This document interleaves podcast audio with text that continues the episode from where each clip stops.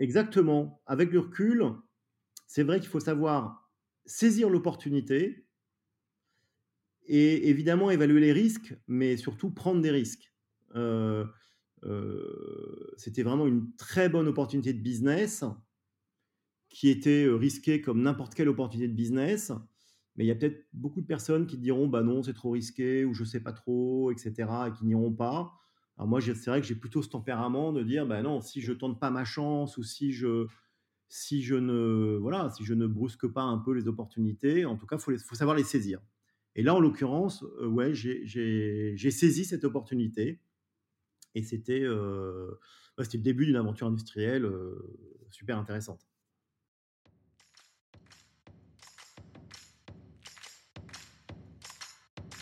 Bienvenue sur Comment t'as fait, le podcast de ceux qui veulent comprendre concrètement comment les autres ont fait.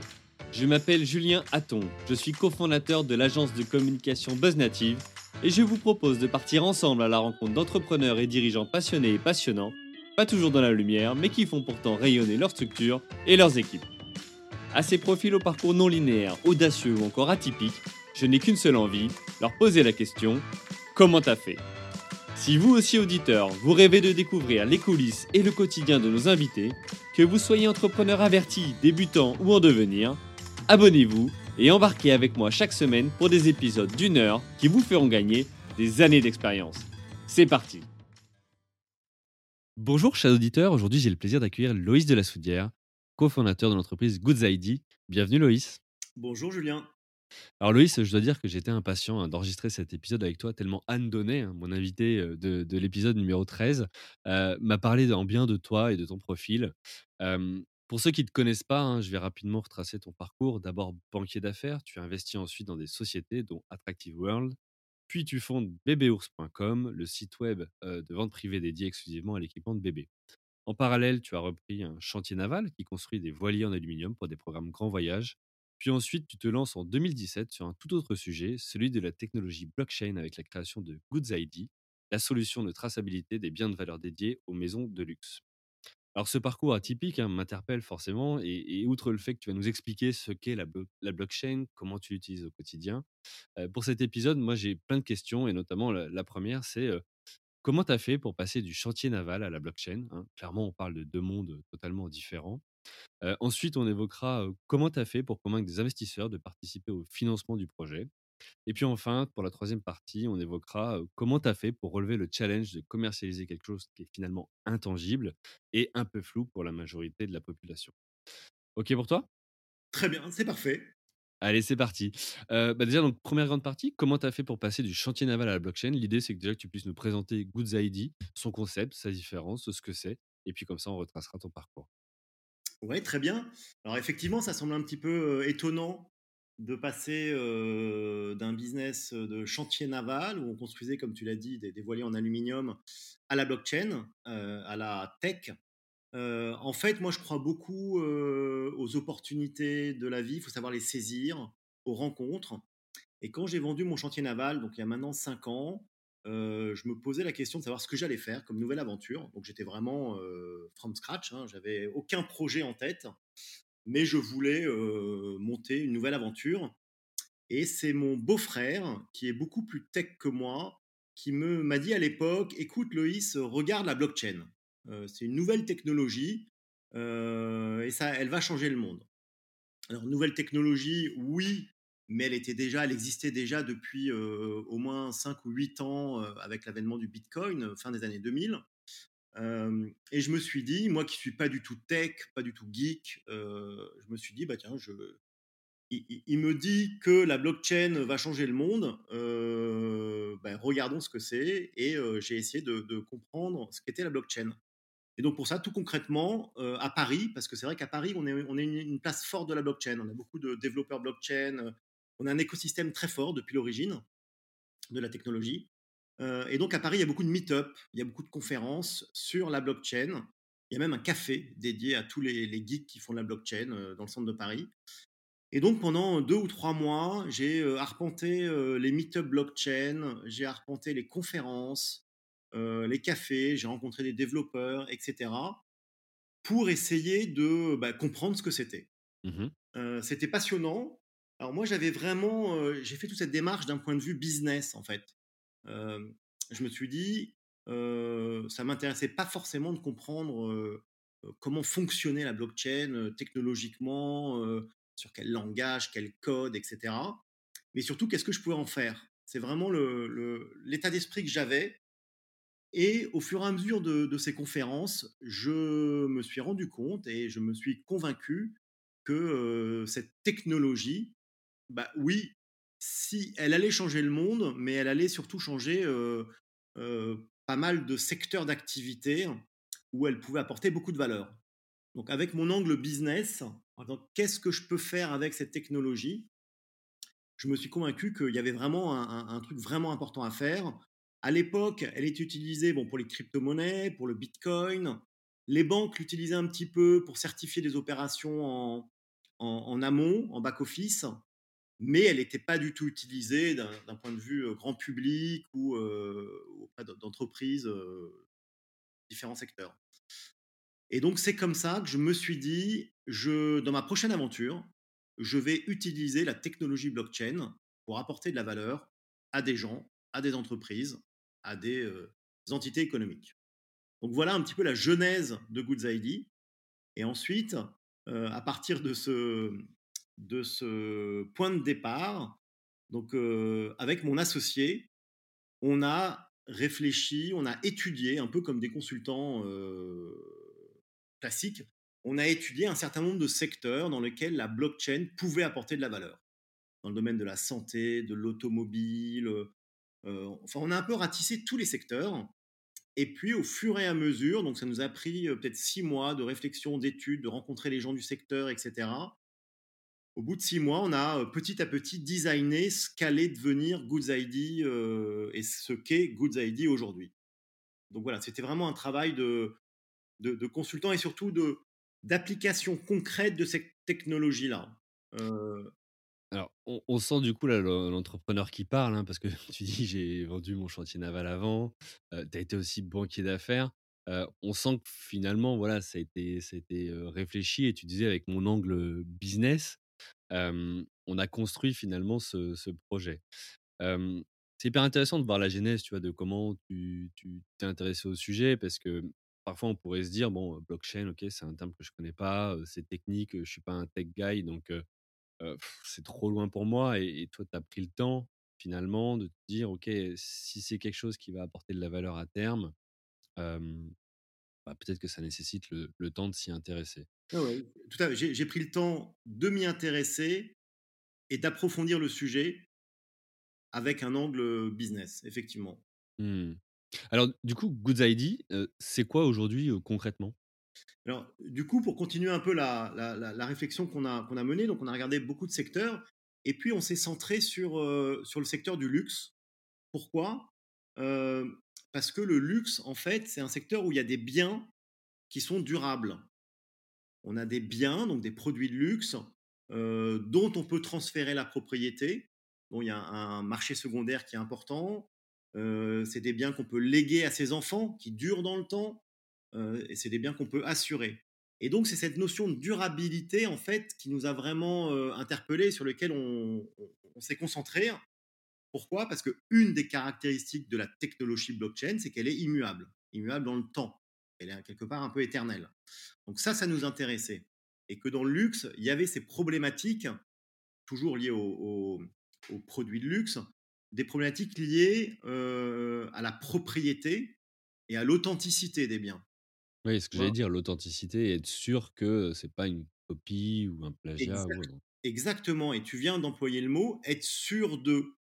Et en fait, la technologie blockchain apporte énormément de valeur quand il y a une problématique de confiance, quand on n'est pas sûr, quand il manque de la confiance entre deux agents économiques, entre euh, un acheteur et un vendeur. Si moi je te dis, bah non, c'est un vrai, c'est une vraie montre, euh, crois-moi, toi en tant qu'acheteur, bah, tu veux la preuve. Voilà. Aujourd'hui, la preuve, c'est un bout de papier euh, qui, peut être falsifiable, etc. Donc dès qu'il dès qu'il y a un problème de confiance, la blockchain apporte énormément. Donc c'est pour ça qu'on est, euh, on, s'est concentré sur le, secteur du luxe avec ses problématiques de confiance, de droit de propriété, d'authenticité. Et donc, très concrètement, qu'est-ce que c'est Goods ID Aujourd'hui, c'est une, on propose une solution très facile d'utilisation euh, dédiée au luxe, donc dédiée aux maisons de luxe, qui leur permet d'émettre un certificat digital et de l'enregistrer dans la blockchain. Euh, donc, quelque part, on va dématérialiser le certificat d'authentification. Aujourd'hui, Mmh. si tu achètes une montre, tu vas recevoir un bout de papier, c'est le certificat d'authentification qui est très important. Si tu achètes un sac, tu vas recevoir euh, une carte en plastique généralement avec le numéro unique dessus. Et ces deux objets, ce sont les certificats d'authentification. Ben, c'est incroyable parce que toute la valeur de ton bien repose sur ces- ce bout de papier. Et que tu peux perdre. tu peux le perdre, tu peux te le faire voler, il peut être falsifié, il y a beaucoup de contrefaçons. Donc c'est autant incroyable que ça puisse paraître, toute la valeur de ton bien repose sur ce bout de papier que tu peux perdre, que tu peux, euh, on peut te le voler, ça peut être falsifié. Et donc nous, Goods on va dématérialiser ce certificat d'authentification. Dématérialiser, c'est vraiment de la data, c'est-à-dire qu'on va permettre aux maisons de luxe d'émettre un set de data qui va former le certificat d'authentification. Et ce set de data, ces données, les données essentielles liées au bien, vont être émises et enregistrées dans la blockchain. Ce qui va permettre de sécuriser, d'ultra sécuriser ces data et de former un certificat digital ultra, ultra sécurisé et dématérialisé. Mmh. C'est un petit peu comme si on leur permettait d'émettre une carte grise pour chacun de leurs biens, pour une montre, pour un sac, pour un bijou. Et c'est là qu'intervient la technologie blockchain, c'est que grâce à la technologie blockchain, on rend cette carte grise, qui aujourd'hui est un bout de papier, on la rend complètement infalsifiable, incopiable, unique et immuable. Donc on sécurise et on dématérialise ce certificat d'authentification. Et donc en plus, comme c'est un certificat d'authentification dématérialisé, il va être dynamique, contrairement à un bout de papier ou à un PDF. Et comme il, il va être dynamique, ça veut dire que tout au long de la vie du produit, on va pouvoir enregistrer des données qui sont liées à des événements du produit. Et donc, on va pouvoir enrichir le certificat digital de données supplémentaires et donc l'actualiser. Par exemple, pour une montre, si euh, j'exerce ma garantie, si je fais une révision, une réparation, ou alors si je fais un transfert de propriété d'un propriétaire A à un propriétaire B, donc je vais transférer mon certificat digital, comme aujourd'hui on donne le bout de papier, et bien toutes ces données vont être enrichies dans le certificat digital qui va s'actualiser. Donc on n'est pas du tout, et grâce à la blockchain, on n'est pas du tout sur les données personnelles, parce que c'est une solution complètement anonyme, c'est une preuve au porteur. Par contre, on est sur les données du produit. Donc c'est un certificat dématérialisé, dynamique, et en plus, on va rajouter des services à l'intérieur du certificat, des services qui sont liés au produit euh, pour, pour le, le, le bénéfice de l'utilisateur final, donc de toi ou de moi, si on achète Mmh une montre ou un sac. Et donc des, des services qui sont, euh, par exemple, la possibilité d'exercer sa garantie de sa montre en un clic. Euh, pour une maison de joaillerie, Place Vendôme, Courbet, donc ils voulaient notre certificat digital pour euh, en terminer avec le papier, et puis c'était moderne, ça sécurise le bien. On a inclus dans le certificat digital un produit d'assurance contre le vol caractérisé. C'est-à-dire que, en gros, Julien, si tu vas acheter une, une, une bague de fiançailles chez Courbet, elle est déjà assurée contre le vol pendant deux ans. Et Courbet va te dire, euh, Julien, si tu te fais voler ta bague de fiançailles, tu reviens chez nous et on te redonne la même bague neuve à l'identique. Donc c'est un service à très forte valeur ajoutée. Toi, en tant que client, tu es le bénéficiaire. Tu n'as rien à payer. Tu payes rien. Puisque l'assurance est inclue dans le produit, dans le certificat digital. Donc c'est vraiment les nouvelles générations d'assurance embarquées qui sont liées au produit et non aux bénéficiaires. Et de la même manière, si tu revends ta bague ou si tu revends ta montre, l'assurance va suivre le produit et va bénéficier au deuxième ou troisième propriétaire. Voilà le type de service à forte valeur ajoutée qu'on peut inclure dans nos certificats digitaux. Ok, bah écoute, c'est euh, c'est très clair, et surtout pour des, non-initiés. Euh, je me pose du coup la question, je me dis, euh, on reviendra sur la blockchain parce que j'aimerais qu'on creuse un petit Ouais. peu ce sujet-là. Euh, mais, mais si on revient du coup sur ton parcours avant Goods ID, euh, on disait banquier d'affaires. Donc, banquier d'affaires, tu as vu plein de deals se faire, tu as vu, voilà le les dessous des entreprises, comment ça fonctionne, les financements, heu, et cetera. Ouais. Tu es passé ensuite au au au chantier naval. Alors à chaque fois tu fais des des jumps ou des bonds, tu vois, de de secteur. Tu t'étais intéressé pareil au chantier naval, heu, quand tu t'étais lancé dans ce sujet-là?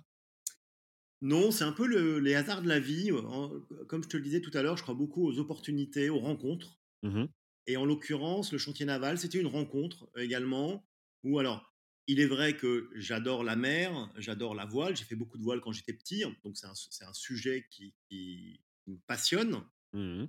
J'aime les bateaux, j'aime les voiliers, hem, mais jamais j'aurais eu l'idée qu'un jour j'aurais été propriétaire d'un chantier naval. Je ne savais même pas que c'était possible, comment est-ce que ça pouvait être possible? Vraiment, c'était, à à à 1000 lieues de de moi d'imaginer ça et la réalité, c'est que quand j'avais mon mon business de puériculture sur internet, j'avais un fournisseur qui avait un beau business de logistique, et on se rencontrait, de temps en temps. Je le connaissais pas forcément très bien, mais j'admirais, j'admirais la manière dont il, dont il, gérait son business et puis un jour, on a déjeuné ensemble et il m'a il m'a parlé de du fait qu'il allait racheter un petit chantier naval et donc pendant tout le déjeuner, il m'a un peu décrit la situation. Il me dit qu'il allait, voilà, un petit chantier, alors c'est pas du luxe, mais c'est du sur mesure,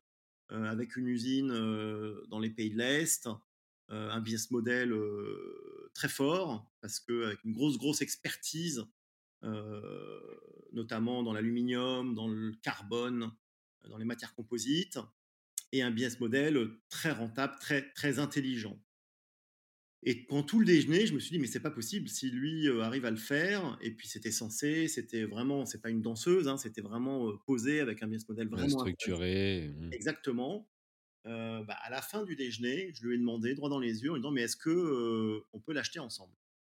D'accord, il m'a provoqué la chance quoi, enfin exactement, l'occasion. il m'a regardé et il m'a dit: «Beh, oui, achetons-le ensemble» et donc on a fait un deal sur le coin d'une nappe, au restaurant et c'est comme ça que l'aventure, chantier naval est a commencé.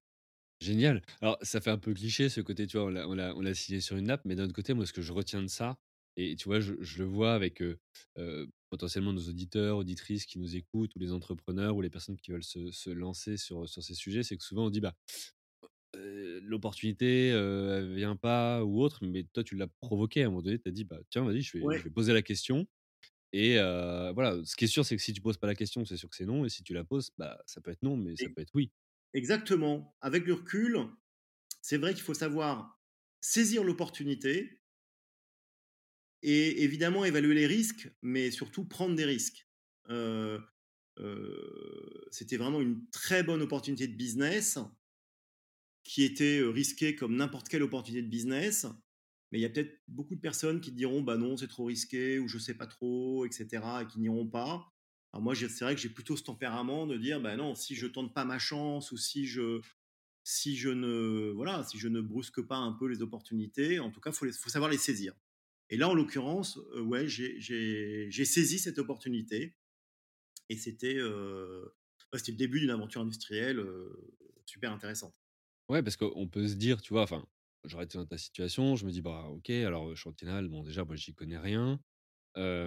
Ça doit certainement nécessiter des investissements lourds, en termes de à la fois, d'industrie, tu disais, toi, de machines ou autres, mais aussi en termes de finances. Enfin, chantier naval, il faut être aussi certainement, dessus ou sur place. Enfin, tu vois, ça peut amener plein de questions. Alors, Heu tout à fait. Alors, ce qui est clair, c'est que j'aurais jamais pu ra racheter, une telle entreprise. Alors, c'est une toute petite entreprise, hein, mais, peu importe la taille, je j'aurais jamais pu la racheter tout seul mmh parce que mh. j'avais pas les compétences, ça, c'est sûr et et je m'en suis évidemment rendu compte après coup. Il s'avère que mon associé, on était extrêmement complémentaires. C'était un ingénieur, donc il connaissait très, très bien toutes ces problématiques, industrielles, de process, de logistique et surtout de produits et donc on était très complémentaires. Donc Mmh. le le ouais, la finance et le et le commercial et et et lui sur la gestion au enfin au quotidien. Heu, il s'avère que même après quelques années, je n'étais pas capable de vendre un un un voilier, de faire la vente à 100 %. C'est tellement technique, c'est tellement des produits, heu, hyper complexes, techniques parce qu'il y a de il y a de l'électricité, il y a de la plomberie, il y a du il y a des matières premières, heu, il y a il y a enfin, il y a énormément de de de corps de métier, du composite et cetera, du carbone que, heu, n'étant pas ingénieur, c'est vrai que j'avais pas forcément alors j'ai ac acquis évidemment les connaissances au fur et à mesure, mais heu, non, non, j'étais capable de faire une vente jusqu'à 80% et ensuite c'est mon associé qui l'a terminé pour, tous les détails techniques, heu, Mmh. finaux. OK et du coup, moi, ce qui m'intrigue aussi sur cette expérience-là, c'est, qu'est-ce que tu as appris, toi, dans la gestion d'un chantier naval, hormis effectivement la technicité du du du produit, de ce que vous vendiez? De cette expérience, tu as appris quoi? Énormément, à savoir que, bah, avant j'étais banquier d'affaires j'ai adoré être banquier d'affaires, hein. On on conseille, on rencontre des des entrepreneurs incroyables, on réfléchit aux stratégies des entreprises, mais vraiment à un un niveau assez macro. Là, ce qui est passionnant et ce que j'apprends, c'est faire du business. Mmh. C'est-à-dire, c'est gérer des équipes, heu, donc faire du management, heu, c'est, heu, vendre, vendre un produit, c'est construire un produit, c'est la logistique, c'est les process. Voilà, en fait, c'est tout ce qui fait une entreprise, normale, mais mais en étant banquier avant, c'est vrai que j'avais un regard très «high level» entre guillemets Mmh et là, j'avais, vraiment les mains dans le cambouis. C'est-à-dire que, vendre quelque chose, c'est extrêmement difficile. C'est très difficile de vendre un produit, quel qu'il soit. C'est très difficile de faire un euro de chiffre d'affaires, parce que ça veut dire qu'il faut que le produit, soit bon, il faut qu'il plaise, il faut que quelqu'un ait envie de l'acheter. Donc après, il faut mettre en place les outils, heu, marketing, commerciaux pour voilà, n'importe quel produit, hein, heu, je pense à Anne qui est passée, sur son podcast précédemment. Vendre un parapluie, ça doit être très difficile. Mmh.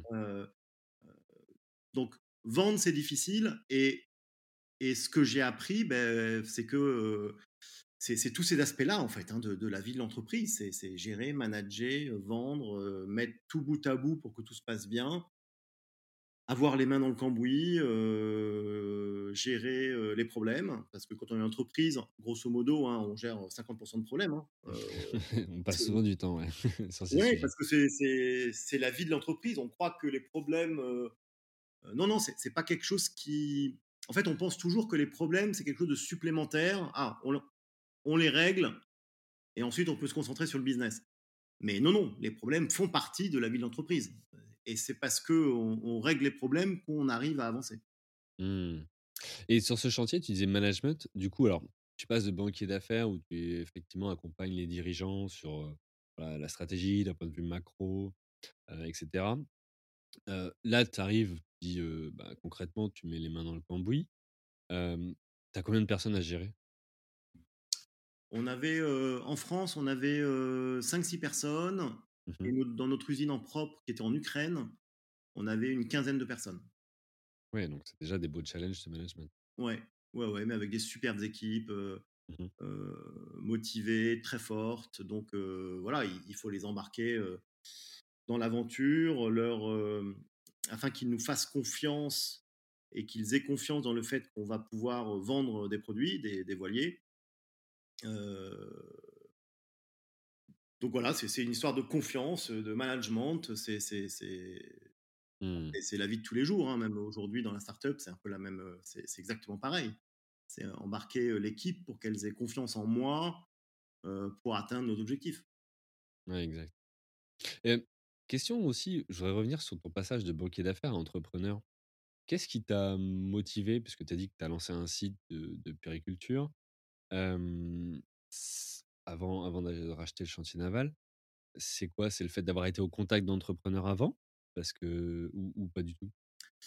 Heu, si, je pense que oui. Ouais, j'ai adoré Mmh mon métier de banquier, heu, je travaille sur des très belles problématiques, des belles opérations, mais c'est vrai que j'ai côtoyé des entrepreneurs, heu, à succès ou vraiment charismatiques et et et qui m'ont vraiment donné envie, en fait, de suivre, leurs pas. En me disant: «Tu es banquier, c'est super, mais en fait, tu construis rien. et de plus en plus, j'avais envie de construire, j'avais envie de faire des choses de mes mains Mmh et c'est un peu ce qui m'a, fait basculer dans le monde entrepreneurial en me disant: «Bah, j'ai envie de dans le monde du business, hein, de de construire quelque chose, d'être fier et de et de le faire moi-même». De de de ne plus accompagner ou conseiller, mais de le faire moi-même. C'est effectivement le le point de départ. OK et ce shift, tu le fais, heu, tu as quel âge à ce moment-là? J'ai 30, heu, 32-33 ans. Ouais, donc à la trentaine, tu te dis: «OK, je je veux plus faire ce que ce que je faisais avant». Ouais, que conseiller ou qu'accompagner. Mmh. Ouais. OK. Bah, écoute, hyper intéressant donc le site de puériculture, heu, chantier naval et là tu te dis: «OK maintenant, blockchain». Donc je vais revenir sur ce sujet-là. Pour les auditeurs et auditrices qui sont, non initiés, là tu nous as expliqué effectivement un cas d'usage de ce que vous proposez chez chez Good mais en quoi est-ce que tu peux nous expliquer d'un point de vue un petit peu plus technique, en quoi la blockchain elle est immuable et dynamique? Bah, j'ai noté ça tout à l'heure dans tes explications. Est-ce que là-dessus, tu peux nous éclairer un peu? Ouais, ah, pas pas dynamique, mais elle est incopiable. Enfin, les données qui sont à l'intérieur de la blockchain sont incopiables, infalsifiables, immuables. En fait, la blockchain, qu'est-ce que c'est? Je vais essayer d'être le plus concret possible. Mmh Qu'est-ce que c'est la blockchain? C'est une technologie. C'est une technologie de stockage et de transmission de données. Heu, donc c'est vraiment une technologie de stockage et de transmission de données. La caractéristique principale, c'est qu'elle est transparente et décentralisée et D'accord. ultra sécurisée. Je viens sur ce point, heu, essentiel qui est que c'est une technologie décentralisée et je vais faire un un parallèle avec, heu, internet. Aujourd'hui, toutes les datas qu'on a sont enregistrées dans les serveurs. Mmh Serveur personnel, si vous êtes dans votre banque, c'est dans le serveur de la banque, si vous donnez, vos données ou sur des réseaux sociaux, elles sont, sur les serveurs du, bah, réseau social, hein, voilà, ou de votre, provider internet et cetera. Alors ces serveurs, donc c'est des endroits, à la limite presque physiques, hein, où il y a de la donnée. C'est des endroits qui sont très sécurisés, mais il y a 2 pas contrainte, mais de limite, c'est que un, ce serveur, eh ben, c'est le, le possesseur de ce serveur qui va faire ce qu'il veut de vos données, Ouais, qui la détient. exactement. On prend, par exemple, sur Google, Facebook, etc. Ben, c'est eux qui ont les données, et puis vous vous rendez compte qu'ils les commercialisent, etc., etc. Vous avez beau cocher euh, les cases euh, je ne Oui, veux pas, RGPD et autres. Exactement. Et puis, ça, ça être des, serveurs, donc des lieux uniques. Ben, c'est très sécurisé, hein, évidemment. Votre banque, le serveur de votre banque est très sécurisé, ça, il n'y a pas de souci. Néanmoins, bah, il y a quand même quelques. euh, on se rend compte régulièrement qu'il y a des euh, hacks, c'est-à-dire qu'il y a des piratages de données. On se rappelle des euh, centaines de milliers d'emails de, je crois, de mémoire British Airways, de Facebook, de. Encore récemment, là, on a appris des choses euh, sur les, les données Facebook qui ont été hackées. Il y a souvent des leaks, Exactement. Donc, bah, c'est problématique. C'est-à-dire que vous pensez donner des, des- vos données personnelles quelque part, et puis soit elles sont piratées, soit elles sont utilisées euh, à des fins euh, qui ne sont pas les, les vôtres. Et donc, le fait que la blockchain, c'est comme un serveur, mais décentralisé. Au lieu que la do- donnée soit sur un seul, dans un seul endroit, elle est sur des milliers d'ordinateurs différents. Et donc ça, ça change tout. Pourquoi? Notamment sur ces deux points-là, c'est que, un, ça va être ultra sécurisé. C'est-à-dire que s'il y a un piratage, comme votre donnée, elle est répartie quelque part, je, donne, enfin je caricature, mais partout dans le monde, ben, s'il y a un piratage sur un nœud de la blockchain, ben, tous les nœuds vont savoir qu'il y a un piratage et donc vont s'allier pour contrer le piratage. Et le deuxième point, alors sur le côté sécurité, en plus ce qu'il faut dire, c'est que la blockchain, c'est chaîne de blocs.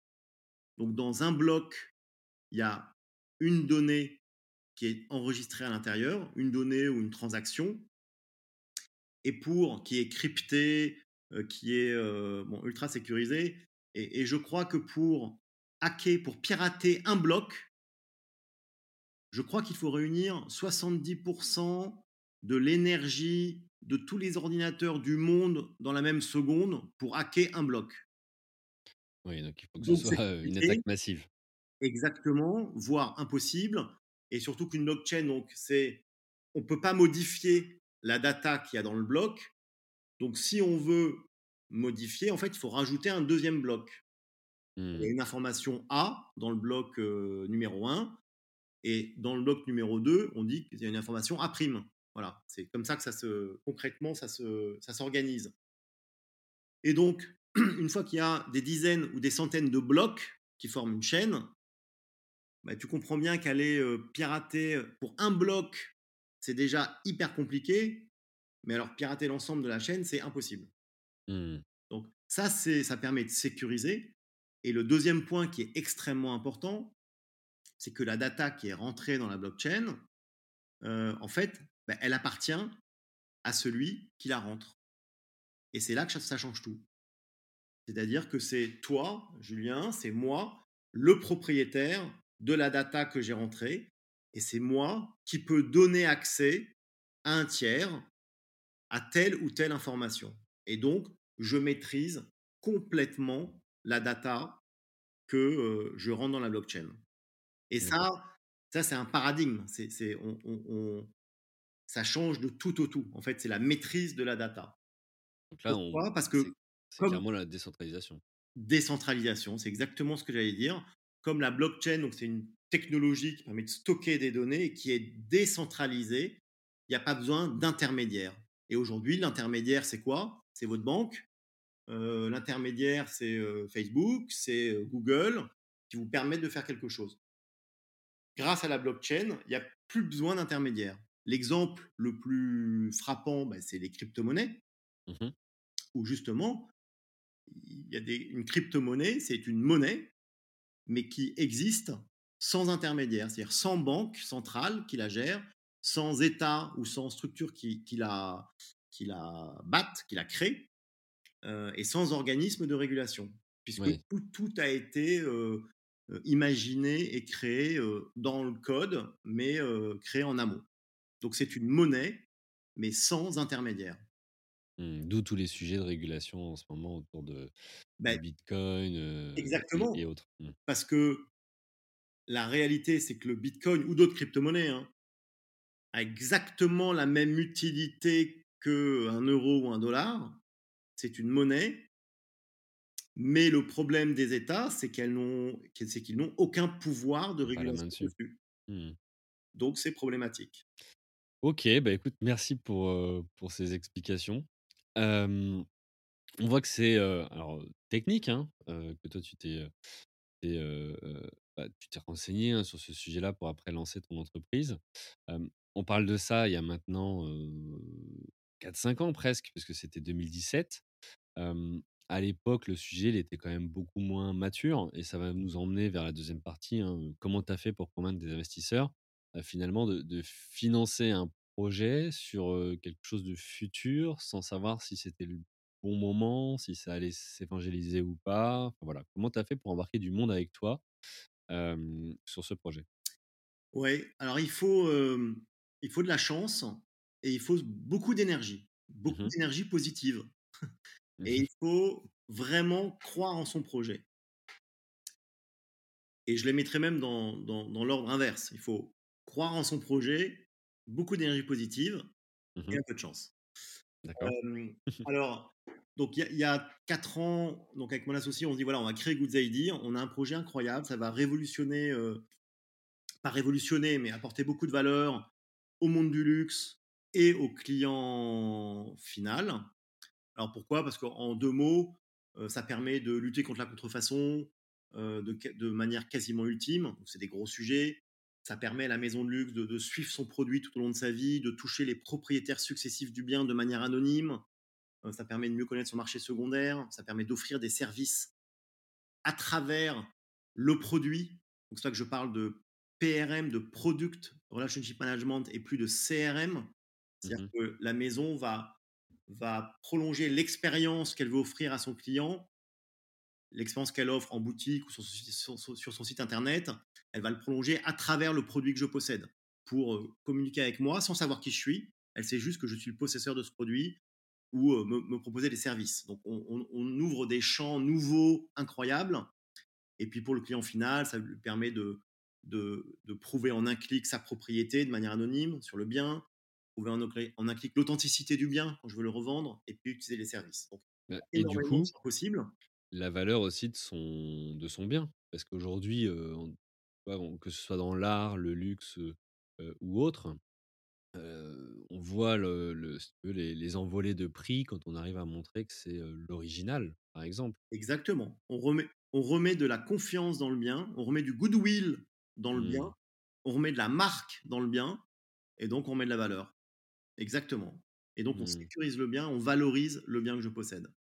Ça, c'est une. Voilà. Donc, c'est vrai que sur le papier, c'est un projet très ambitieux et voilà, qui, va apporter énormément de valeur au monde du luxe et, et à d'autres secteurs aussi qui peuvent utiliser mon, ma solution. Et donc, il y a quatre ans, bah, il faut embarquer tout le monde sur ce projet-là. Donc, il faut y croire, être convaincant, convaincre des investisseurs potentiels que le projet est vraiment très très solide, convaincre, partager sa vision, parce que c'est vrai qu'à l'époque on était un peu visionnaire, hein, il faut dire ce qui est, mais quand on est entrepreneur, on est aussi visionnaire, on a une vision du marché, on, voilà, on a une vision qu'on veut atteindre. Et donc, effectivement, en plus, à l'époque, bon, les gens ne connaissaient pas trop la blockchain, etc., ils en avaient entendu parler, mais, mais du coup, ils étaient un peu euh, agnostiques et, pas très calés là-dessus. Donc, euh, à nous de les, convaincre, de leur expliquer euh, de manière simple qu'est-ce que la blockchain pouvait apporter, pourquoi on allait vraiment apporter un, produit incroyable sur le, marché. Donc, c'est de la conviction, c'est beaucoup de conviction, c'est beaucoup d'énergie positive. C'est presque quand on est convaincu soi-même, on arrive à convaincre, euh, on peut arriver à convaincre les autres. Il fallait pour convaincre des investisseurs, en fait, je pense qu'il y, a vraiment deux trois éléments euh, très importants. C'est le projet, le business plan, c'est-à-dire qu'il faut que le projet, euh, le produit soit canon, que le business plan soit réaliste et assez assez excitant, voilà, que, les que les risques qu'ils prennent soient bien rémunérés dans quelques années. Et puis ensuite, il faut une équipe aussi, hein, parce que tout seul, on ne peut pas monter euh, Eh oui. Un investisseur ne n'investit pas sur un fondateur tout seul. Alors nous, on était deux, avec mon, mon, mon, mon cofondateur, mon associé, mais il nous fallait une équipe tech pour développer notre solution. Donc, avant d'aller voir les investisseurs, on a, euh, on a, on a, comment dirais-je, on a cherché un CTO. D'accord. Euh, Parce que je, je t'interromps, je suis désolé, mais euh, ça fait deux fois que tu parles de ton associé sur Goods ID. Euh, lui, du coup, il est pas du tout tech si vous cherchez un, CEO, un CTO. Ouais, alors il est plus geek que moi. D'accord. Moi, je dois avoir deux applis dans mon smartphone. Lui, il doit en avoir 150. Donc, D'accord. il est plus geek, euh, plus, plus sensible à tout ce qui est data, tout ce qui est digital, etc. Donc, on est très, très complémentaires. Mais néanmoins, il ne sait pas coder et il n'est pas Ok. peur et voilà. Donc, il nous Hmm. fallait un CTO, première pierre angulaire d'une entreprise tech. Et donc, de la même manière, on a pris notre bâton de pèlerin et on a cherché un CTO euh, dans Paris. D'accord. Paris et ailleurs, de- ailleurs d'ailleurs, parce qu'on a eu des calls un peu partout, euh, aux États-Unis, etc. On a trouvé un CTO. Alors, c'est très compliqué. Hein, donc, du coup, on l'a. Parce que nous, on n'est pas capable de juger de sa.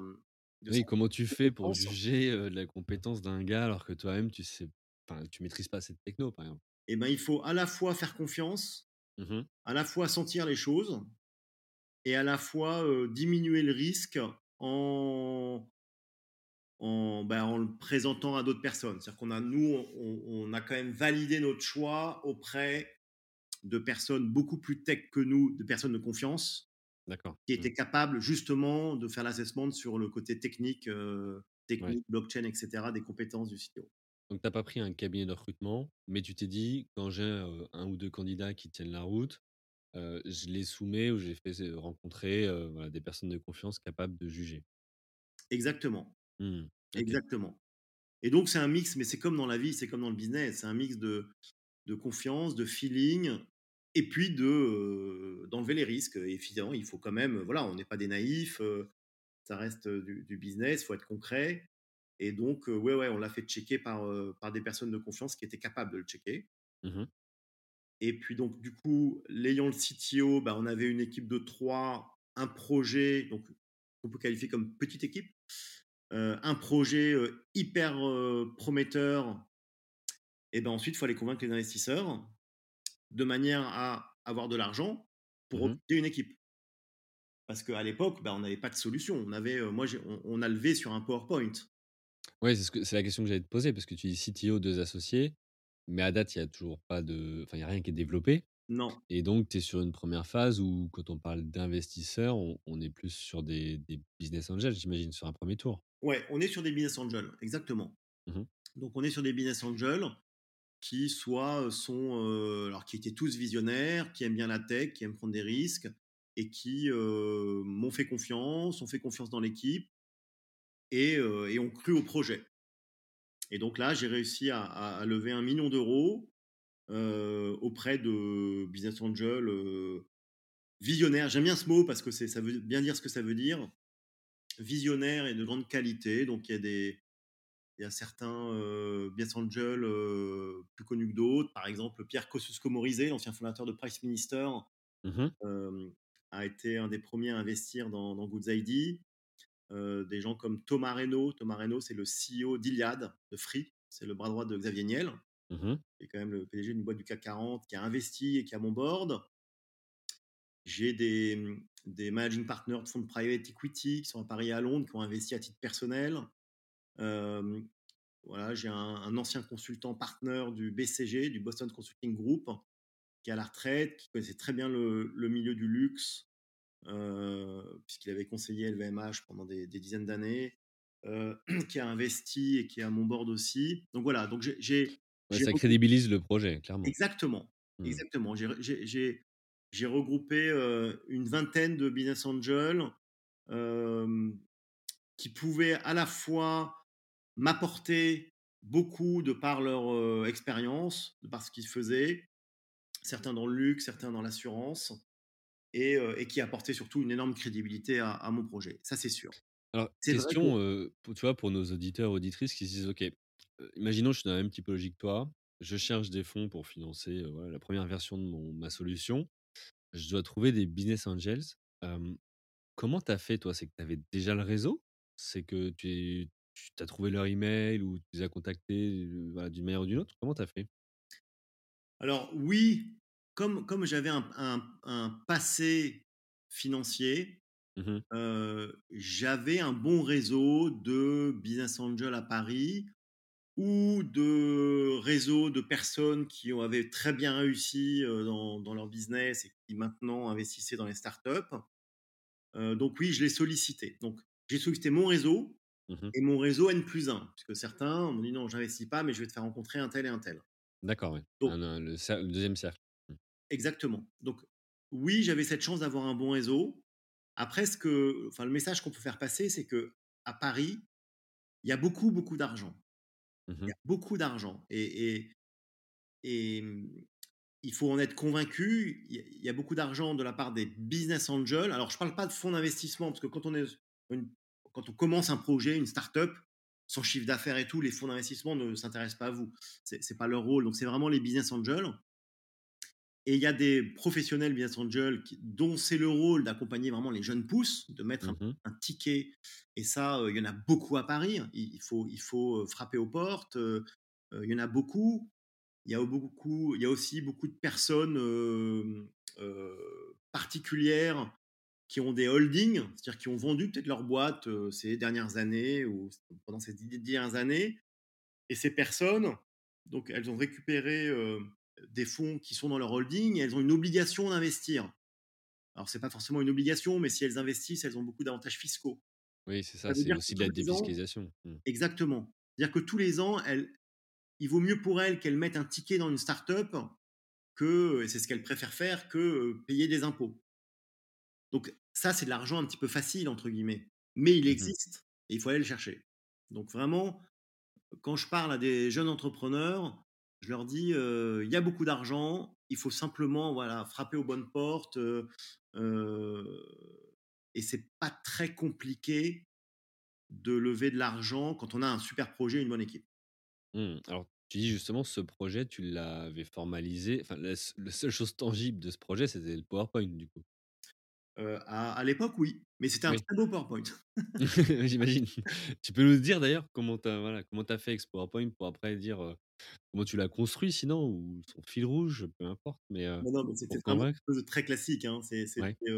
c'était, notre produit, ce qu'on voulait faire, Mmh le marché, enfin évidemment,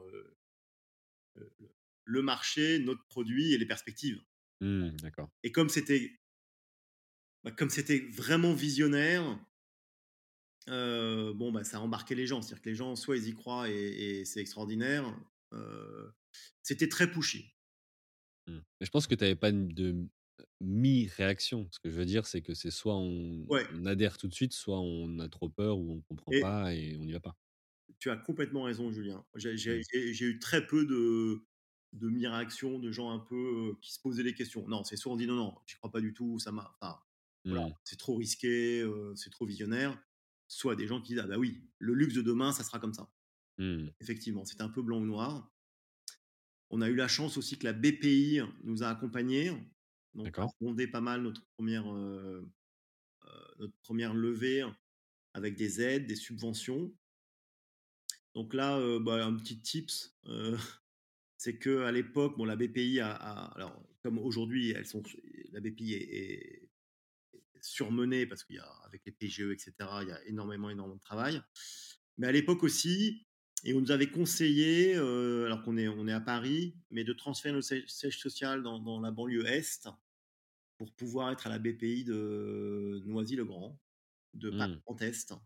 Et accéder plus facilement à Et là des nous là, on a un chargé d'affaires extraordinaire qui a pour nous, heu, tout de suite, Mmh heu, mh. alors qu'on avait d'abord, frappé à la porte de BPI Paris où ils avaient des il y avait 200 dossiers avant avant le nôtre. Donc, inutile de dire qu'on n'était pas près d'avoir des subventions de la BPI Mmh à mh. Paris.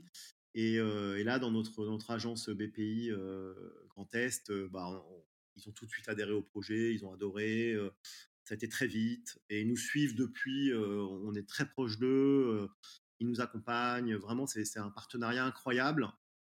Et quand on parle de, bah, la BPI qui est une institution financière et cetera, qu'on pense que c'est un peu lointain et cetera. En tout cas, nous, dans notre cas, pourtant une petite start-up et cetera, ils sont vraiment très présents, très utiles et c'est vraiment, heu, très agréable de les avoir à nos côtés. Mmh. C'est intéressant aussi cette approche, tu? Parce que quand tu crées ta boîte, tu peux te dire, heu: «Bon, bah, OK, il me faut, soit une adresse parisienne, soit être à Paris ou autre». Mais du coup, la la concurrence, vu le volume de création d'entreprise, chaque année, pour obtenir des fonds ou autre, effectivement, elle est elle est très dense. Alors que peut-être que et on le voit aujourd'hui avec tous ceux qui quittent justement, Paris, s'installer, ailleurs ou en zone franche urbaine ou autre, on sait qu'il y a des avantages, Ouais, heu, ou en province, ouais, tout à fait. à à à le faire en tout cas. Clairement, clairement, nous on l'a vécu. Donc voilà, donc c'est vraiment, donc trouver le CTO, ensuite, lever de l'argent, donc embarquer les les les investisseurs potentiels, les business angels sur un projet, un peu visionnaire mais très fort. Mmh ensuite, bah, recruter l'équipe et puis commencer à développer D'accord. la solution. Tout ça demandant beaucoup d'énergie positive. C'est c'est pas je parle pas d'énergie au sens, «Oh là là, ça prend ça prend du temps» ou non, non, c'est c'est pas la question. C'est que je reste quand même persuadé quand on transmet une énergie positive, bah, on le transmet aux autres et en fait, on arrive à embarquer tout le monde. C'est vraiment une histoire de conviction, de, heu, il faut y croire, toujours y croire et et être convaincu de son produit, de sa solution pour convaincre les gens et que même si on n'a rien, si on galère, heu, bah, non, tout va bien. Enfin, c'est pas être naïf, mais c'est essayer de de transmettre une énergie positive à son équipe, aux investisseurs, à notre environnement, à nos prospects, de manière à ce qu'il y a un moment donné, ça s'enclenche. Mmh, c'est une sorte de leadership quelque part et de toute façon, on enfin, on l'a déjà dit, hein, mais effectivement, si toi-même tu crois pas en ton produit, heu, comment un client ou un collaborateur peut y croire? Ouais, ça c'est sûr. Donc je comprends tout à fait ce que tu dis, hein. Mmh. OK.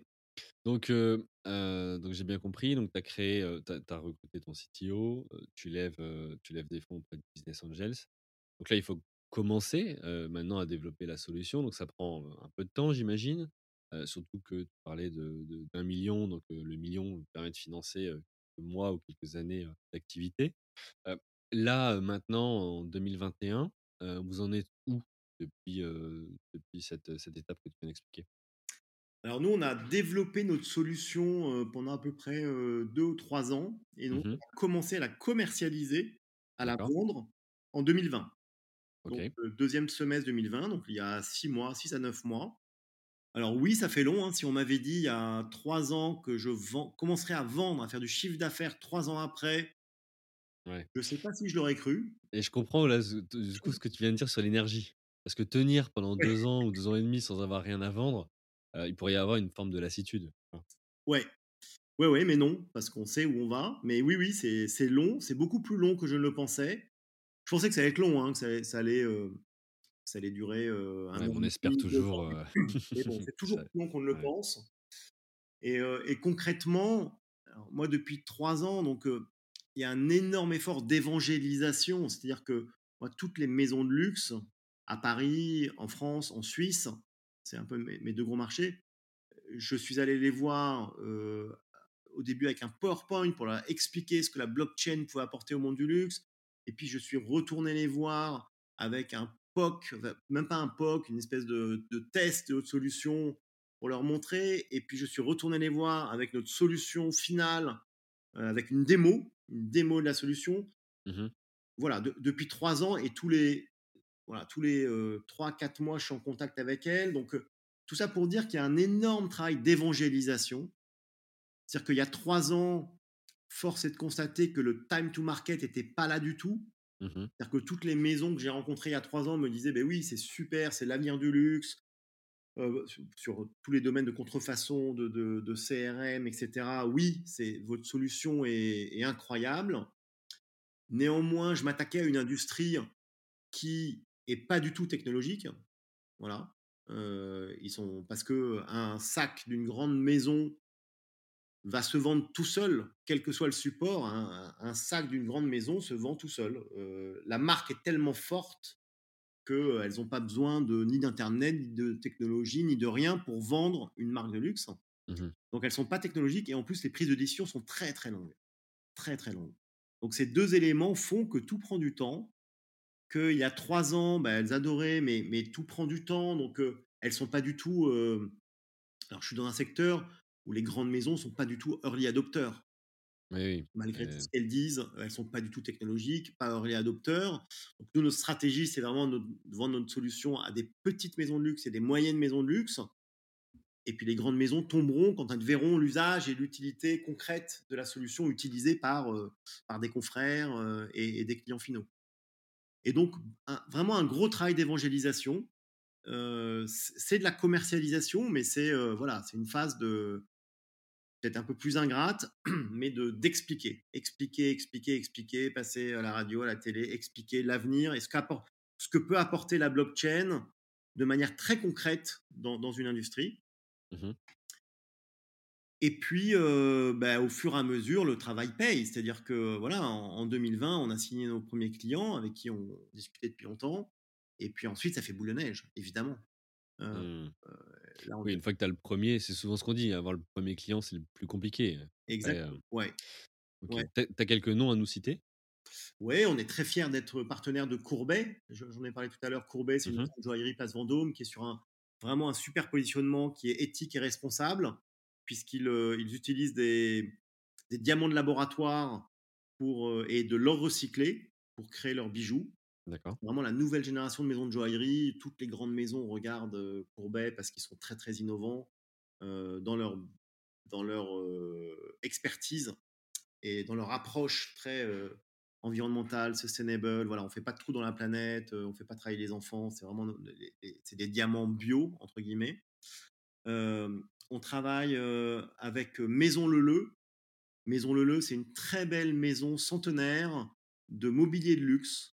Mmh donc c'est, beaucoup de meubles, d'art déco des années 20-30. Là, c'est la quatrième génération qui a repris la maison il y a il y a une petite dizaine d'années et en fait, eux, ils ont une problématique, c'est que, bah, il y a beaucoup de de commissaires-priseurs dans les ventes aux enchères qui, tous les mois, les appellent parce qu'il y a des faux Leleu dans les ventes aux enchères et donc ils cherchaient un certificat digital, heu, qui permette, heu, à coup sûr, avec certitude, dans 30 ans, de reconnaître un vrai Leleu d'un faux Leleu. Et Mmh. donc, heu, bah, ils ont regardé un peu ce qu'il y avait sur le marché et ils ont choisi Goods ID parce qu'on a une solution qui est très forte et très simple, sur de la data. Donc Maison Leleu utilise nos certificats digitaux. On va annoncer une autre maison de joaillerie, la semaine prochaine. Je peux le dire en avant-première, c'est Maison Loyal. Là aussi, ils sont Loyal Paris, heu, très belle maison, heu, un peu chic et rock. C'est une nouvelle maison de joaillerie, heu, qui sont aussi sur les diamants de laboratoire. Il y a vraiment une tendance de fond. D'accord. Voilà. On a aussi un client Watchfeed dans l'horlogerie où lui est un expert en montres, de collection, des montres vintage. Très tendance en ce moment. ouais, il y a un très, très gros marché donc c'est après la la la problématique, elle est pas tant celle de l'authenticité sur les Mmh montres vintage, hein, pas de des montres de seconde main. Les montres vintage, c'est les montres avant, heu, l'an 2000. Heu, donc heu, parce que ma compréhension, c'est qu'une Rolex de 53, de 1953, il y a pas vraiment de copie, en fait. C'est c'est pas tellement la la la problématique, c'est pas tellement l'authenticité de la montre, mais c'est plutôt la valorisation de la montre et c'est de c'est l'expertise de savoir si tous les matériaux sont d'origine ou pas, si les aiguilles ont été changées, voilà, c'est donc c'est un une expertise beaucoup plus pointue de, euh, de tous les composants de la montre. Et donc, il utilise nos certificats digitaux pour, et met- il met même à l'intérieur son, son rapport de 30 pages. Et donc, euh, et donc, il certifie dans la blockchain euh, les montres vintage. Voilà quelques exemples un peu de, de clients. euh, Ouais, donc on voit que là, alors tu m'emmènes, tu me fais une très bonne transition aussi pour, la troisième partie qui est comment tu as fait pour commercialiser, hein, concrètement quelque chose, finalement d'intangible, hein, pour beaucoup d'entre nous. On voit que, bah, déjà vous avez les premiers succès, les premiers clients qui qui sont signés. Comment tu fais du coup maintenant pour vendre? C'est plus sur un PowerPoint? C'est enfin, des, techniques? Maintenant, je vends généralement en, en- Alors, j'ai un produit qui ne se vend pas en 10 minutes. C'est-à-dire Mmh qu'il faut, il faut l'expliquer, le montrer. Voilà. Donc, généralement, Ça se passe en 2 temps. Premier temps, j'aime bien expliquer ma solution d'un point de vue un peu théorique, Mmh pour montrer tous les avantages et les bénéfices de du certificat digital dématérialisé pour la maison, pour les clients, tout ce qu'on peut en faire. Et donc là, les le le client est généralement assez, pas médusé, mais très intéressé par tout ce qu'il pourrait faire. Et puis dans un deuxième temps, évidemment, heu, je l'invite à ce que je lui fasse une démo, une démo de ma solution. Donc là, c'est et, le fait qu'on ne soit pas en, en, présentiel ne change rien, puisque je peux très bien le faire à distance. Et là, je vais lui faire une démo de ma solution, c'est-à-dire qu'il va voir concrètement, euh, euh, grâce à une petite vidéo, comment euh, lui va créer son certificat digital, va l'émettre, l'enregistrer à la blockchain, comment il va le transmettre à son client, comment le client va utiliser les services de la garantie, de l'assurance, etc., etc. Et donc, c'est vrai que quand le client voit la démo qui généralement se fait au, au deuxième rendez-vous, bah là, tout s'illumine parce que euh, il voit concrètement le certificat digital, c'est illustré, il voit Il se projette. Mmh. voilà, il y a un effet euh, très concret et pratique et simple qui fait que euh, il est souvent, souvent conquis. Euh, et puis on, on montre exactement où intervient la blockchain et de manière visuelle en fait. Donc c'est ça qui est très, euh, très intéressant pour eux. C'est que, alors c'est vrai que la démo de notre solution, qu'on peut faire depuis donc euh, six mois, un an, quand on, de- depuis qu'on a terminé le développement de notre solution, bah, ça change tout. Parce qu'effectivement, comme tu le disais, avant, je vendais, j'avais un PowerPoint, un, mini POC pas très bien ficelé. Et depuis qu'on a la démo, c'est mon, comment dirais-je, c'est comme, euh, c'est montrer un produit. C'est Mmh. voilà, c'est montrer un parapluie, c'est montrer un, heu, je montre ma solution et là, c'est c'est une clarté, c'est tangible et et et ça change tout. OK. Bah, écoute, très clair. Et Du dans la coup, donc cycle de vente, long, tu disais? ouais, cycle de vente long, ouais, parce qu'il faut convaincre donc on met beaucoup de temps parce que les gens, enfin nos clients réfléchissent, bah, il faut évangéliser, il faut expliquer, ensuite ils réfléchissent, ensuite ils peuvent regarder d'autres solutions, se renseigner eux-mêmes sur la blockchain avec tous les tous les aléas qu'on voit avec le bitcoin, Ethereum, heu, et cetera. Nous, ce qui est très fort, c'est qu'on utilise la blockchain, comme j'ai expliqué, comme une technologie et pas du tout comme un écosystème. Donc on n'est pas lié, on n'a pas de token, on n'a pas de crypto-monnaie, on n'a pas de smart contract. Donc ça, c'est des éléments qui rassurent. Mmh. C'est juste comme une technologie pour certifier et horodater des données. Donc ça, c'est très simple, mais très fort. Et donc, il y a tout ce côté réassurance qu'il faut faire. Donc le cycle de de vente est très long, mais une fois qu'on a un client, heu, je vais pas dire qu'on l'a à vie, mais on l'a pour, de nombreuses années. Alors c'était justement ma question suivante, c'est quand tu arrives à à à closer quelque part, donc conclure une vente, selon votre business model, vous vous tu gagnes comment de l'argent concrètement? Comment Goods ID, heu, gagne de l'argent? Alors nous, le business model est très simple. Heu, nous, on vend une solution, ça veut dire que alors on on a grosso modo 3 lignes dans notre business model. La première ligne qui est le cœur de notre métier, c'est qu'on va facturer notre client à l'émission du certificat digital. D'accord. C'est-à-dire que notre client va émettre un certificat digital et le transmettre à son client. Heu, je ne sais pas si c'est une maison horlogère, donc elle va émettre le certificat digital sur la montre et le transférer à son client. Heu et là, on le facture en euros, en one shot. C'est-à-dire que c'est une facture unique, heu, par émission unitaire de chacun des certificats digitales. Et le certificat. pourquoi? Parce que c'est la fonction première de notre solution qui est de d'émettre une carte grise ultra sécurisée du bien. Mmh Et ensuite, le certificat, il va vivre tout au long de sa vie tout seul. Il va pouvoir être transmis de de propriétaire en propriétaire, il va pouvoir voilà. Mais notre client va le va le va le payer en fait en one shot, à l'unité, à l'émission du certificat. Alors c'est un one shot qui est récurrent parce que tous les ans, on fait un one shot de la production de de notre client. Donc il y a une certaine récurrence. Ensuite, on a une deuxième ligne où, en option, le notre client, donc la maison de luxe, peut s'abonner à nos services, les services qu'on propose. S'ils veulent, heu, pour les montres, heu, avoir le module d'exercer la garantie en un clic, heu, si elles veulent, heu, suivre leurs produits tout au long de la vie, toucher les propriétaires successifs de manière anonyme en monitorant et en programmant des petites campagnes marketing ultra spécialisées sur le produit que je possède. Donc là, toutes ces fonctions de service, c'est un abonnement annuel, à nos services et puis depuis, quelques mois, on est devenu, courtier en assurance, puisque, comme je l'ai dit avec Courbet, donc on a inclus un produit d'assurance contre le vol caractérisé à l'intérieur du certificat digital et donc pour pouvoir vendre un produit d'assurance, on a dû devenir courtier en assurance. On a été certifié par l'ORIAS et donc, dans ce cadre-là, on prend une commission sur la prime d'assurance. Mmh. Ce qui complète notre business model, ce qui le renforce et ce qui donne beaucoup de visibilité. Donc c'est effectivement, si si je si je peux résumer, c'est, hem, cycle de vente, long, mais par contre une fois que tu as gagné un client, c'est un un vraiment vertueux pour vous quelque part parce qu'il va y avoir de plus en plus de certificats et les abonnements, de plus en plus Oui, de biens et cetera et cetera. oui, tout à fait. Mmh. Cycle OK. de, de vente très long, mais une fois qu'on a un client, à la fois, il y a beaucoup de récurrence, à la fois, il y a un potentiel de, de services additionnels euh, presque infini qu'on peut rajouter. Euh, Et puis, et puis il y a une croissance aussi à l'intérieur du client parce qu'il il il peut, décider de, d'émettre des certificats digitaux pour une partie de sa production et puis au fur et à mesure des années, il peut l'agrandir. Donc il y a aussi une Mmh. croissance externe pour chacun des clients, ouais. OK, très clair. Ouais. Alors, je vois l'heure qui tourne et heu et j'aurais encore quinze mille questions, sur, pour pour bien cerner, voilà, ton ton business model. Mais mais du coup, je vais, je vais essayer de de t'en poser une dernière avant de conclure. Ouais.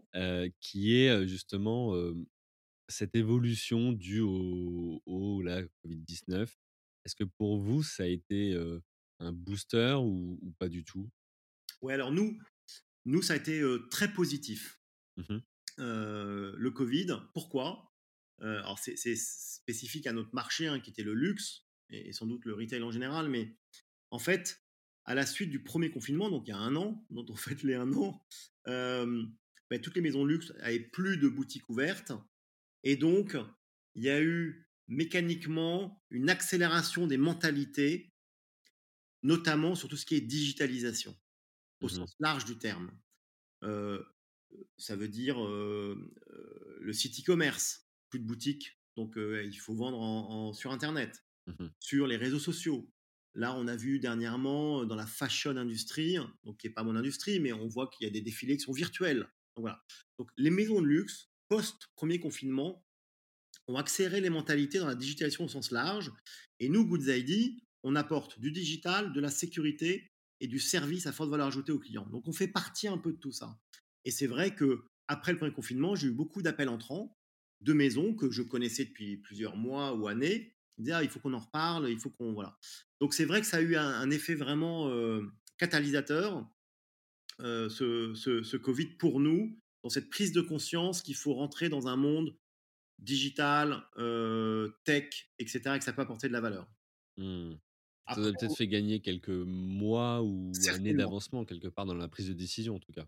certainement et toute l'évangélisation que je faisais depuis 3 ans, où le time to market était pas forcément là il y a 3 ans, Mmh. combiné à ce marché du luxe qui commence à s'ouvrir et à se digitaliser, fait qu'aujourd'hui, ouais, le time to market, il est devant nous. Il est en 2021-22-23. Hem, il y a à la fois les efforts personnels de Goods ID, d'évangéliser pendant longtemps, d'être là, de montrer, de faire la démo, et à la fois, en parallèle, un marché qui s'ouvre et qui est de plus en plus demandeur de ce type de solution. J'ai aujourd'hui des appels entrants que j'avais évidemment pas euh, les trois premières années, des appels entrants de sociétés, de, de- de maisons de luxe qui cherchent des solutions comme ça. Je réponds à des appels d'offres, alors que pendant trois ans, euh, entre les deux confinements, l'été dernier, il y a une grande maison qui cherchait un passeport digital enregistré dans la blockchain avec des services à l'intérieur. D'accord. Exactement ce, ce que je proposais, ce que je développais depuis trois ans. Et c'était la première fois que ce besoin venait de la maison. Ouais, qui était exprimé clairement et que c'était pas toi qui apportais une nouveauté, ou une nouvelle vision du du bien. Exactement. Donc effectivement, le Covid pour nous a été un peu booster et, on, et, et ça nous a permis vraiment d'ouvrir le marché. C'est vrai que nous, on avait un, un, un désavantage, entre guillemets, c'est que euh, on proposait une offre qui n'existait pas en fait. Quand on a, en fait, on a dû, là, pendant trois quatre ans, créer notre offre, on, on- créer le besoin.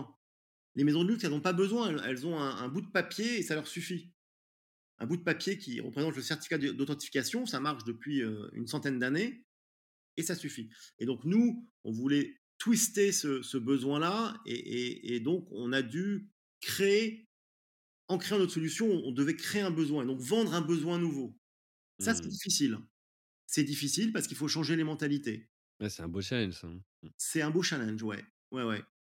OK. Mais quand... Ah ouais, non, c'est un beau challenge, mais qui, qui... Bah, qui qui mérite d'être, vécu et relevé. Oui, Ouais, parce que là, vous avez quand même une, de super perspectives de devant oui, vous, en tout cas, oui. Et ma conviction, c'est que dans 5 ans, il y aura peut-être 3 ou 5 solutions de certificat digital dans le monde pour le luxe. Mmh. Et voilà, mon, mon objectif, notre objectif à toute l'équipe, c'est de faire partie de ces 5-là. Et puis après, ça se consolidera peut-être. Et puis, comme dans tous les autres secteurs euh, d'activité, de carte bancaire, de n'importe quoi. OK, bah, écoute, merci beaucoup, heu, Loïs pour ce retour d'expérience, riche. Avant qu'on se quitte, est-ce que tu as un dernier conseil ou une dernière chose que tu souhaiterais partager à nos auditeurs, auditrices, qui soient déjà entrepreneurs ou qui s'engagent dans l'entrepreneuriat? Ouais, je, je, pense à quelque chose. Alors déjà, un, faut la base, c'est même pas un conseil, mais faut toujours croire en son produit, euh, y croire, persévérer, travailler, avancer et ça paye. Le travail paye. Mmh Euh, ça, c'est vraiment euh, voilà l'énergie positive. Il faut l'énergie positive paye sur le long terme. Et puis, si j'ai un autre conseil à donner, euh, ce que j'y pensais tout à l'heure, c'est que euh, tout produit, toute solution euh, a de la valeur.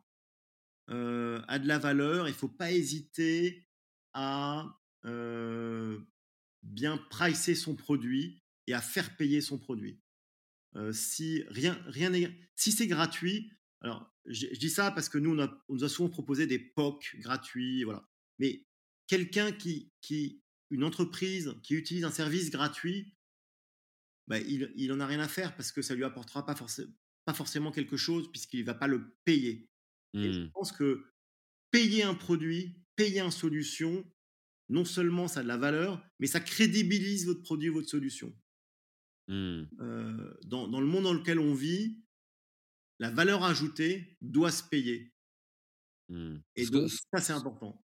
ce que je comprends ce que tu dis, c'est que certains ont peut-être profité du fait que vous soyez en lancement, start-up ou autre et à vouloir chercher les premiers clients et vous ont dit: «Ben, construisez avec nous ou donnez-nous votre solution gratuitement et puis, on on verra par la suite», c'est ça?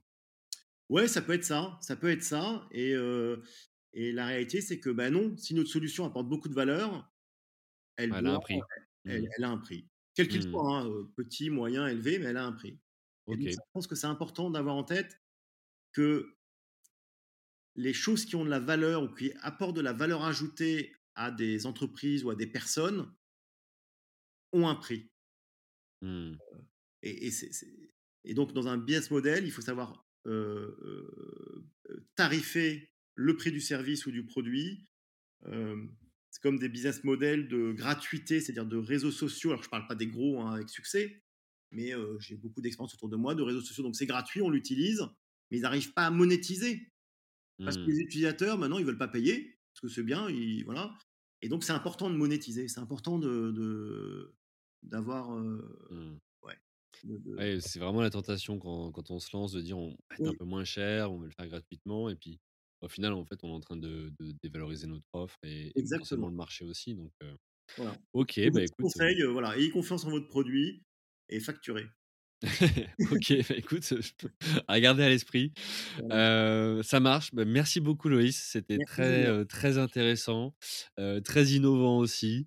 Donc j'espère que voilà, ça aura permis d'éclairer, à la fois le sujet de la blockchain pour ceux qui étaient, intéressés ou intrigués par, par cette notion, mais aussi pour tous ceux qui venaient chercher, voilà, des choses concrètes, à appliquer dans son dans son expérience entrepreneuriale. Pour te retrouver, donc on on peut te te contacter depuis le site internet donc de Goods ID, donc good goodsid.io et puis si on veut te contacter toi, tu es accessible sur LinkedIn, par exemple? Ah, sur, Link- sur LinkedIn, absolument. euh, OK. par email, très accessible, très réactif. OK, très bien. Bah, écoute, ce que je ferai, c'est que dans la description de de l'épisode, je je partagerai ton ton ton profil LinkedIn. Heu, on te souhaite, heu heu, bah, de de voilà, de développer à fond le marché et et et de te retrouver dans quelques années, parmi les les 5 solutions clés, de de la de la techno et de l'usage que tu, que tu adresses. Merci beaucoup, Julien. Un grand merci à toi et puis, bah, je te dis à la prochaine. Salut. À très bientôt. Ciao. Merci à vous, chers auditeurs, d'avoir suivi l'épisode jusqu'au bout. Si vous êtes arrivé jusqu'ici, c'est que le podcast vous a plu. Alors, pour nous aider à continuer, rendez-vous sur votre plateforme d'écoute de podcast préférée et laissez-nous un avis 5 étoiles avec un commentaire positif ou un message pour notre invité du jour. Parlez du podcast autour de vous, c'est le meilleur moyen de nous aider à vous proposer du contenu de qualité. C'en est fini pour aujourd'hui. Un grand merci à vous et à la semaine prochaine.